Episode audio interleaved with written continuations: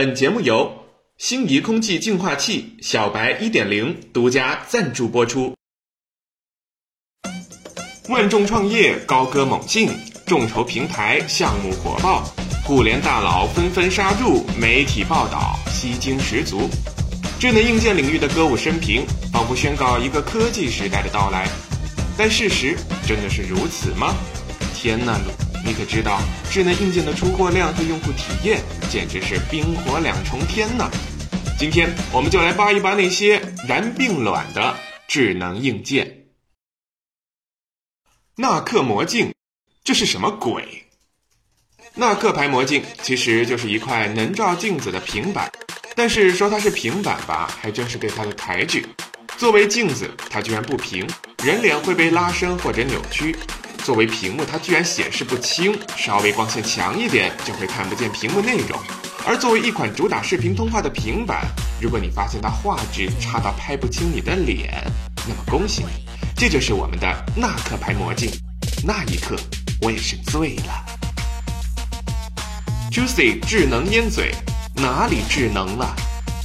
这款名叫 Juicy 智能烟嘴，说白了，它就是有一个检测你抽了多少烟的功能，然后。就没有然后了。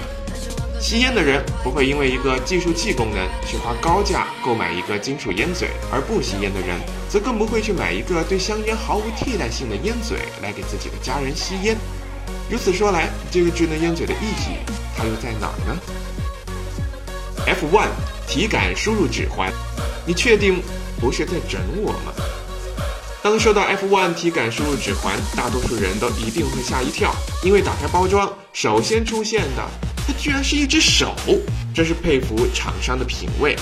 作为一款没什么颜值的产品，F1 用起来的感觉嘛，就那样吧。它的目的呢是代替鼠标，应用场景呢是在 PPT 和电视盒子上，用它的作用呢就是翻页、选择、翻页、选择、翻页、选择。然后呢？用笔记本电脑，我可以用触控板；用电视盒子，遥控器的反应又比它快。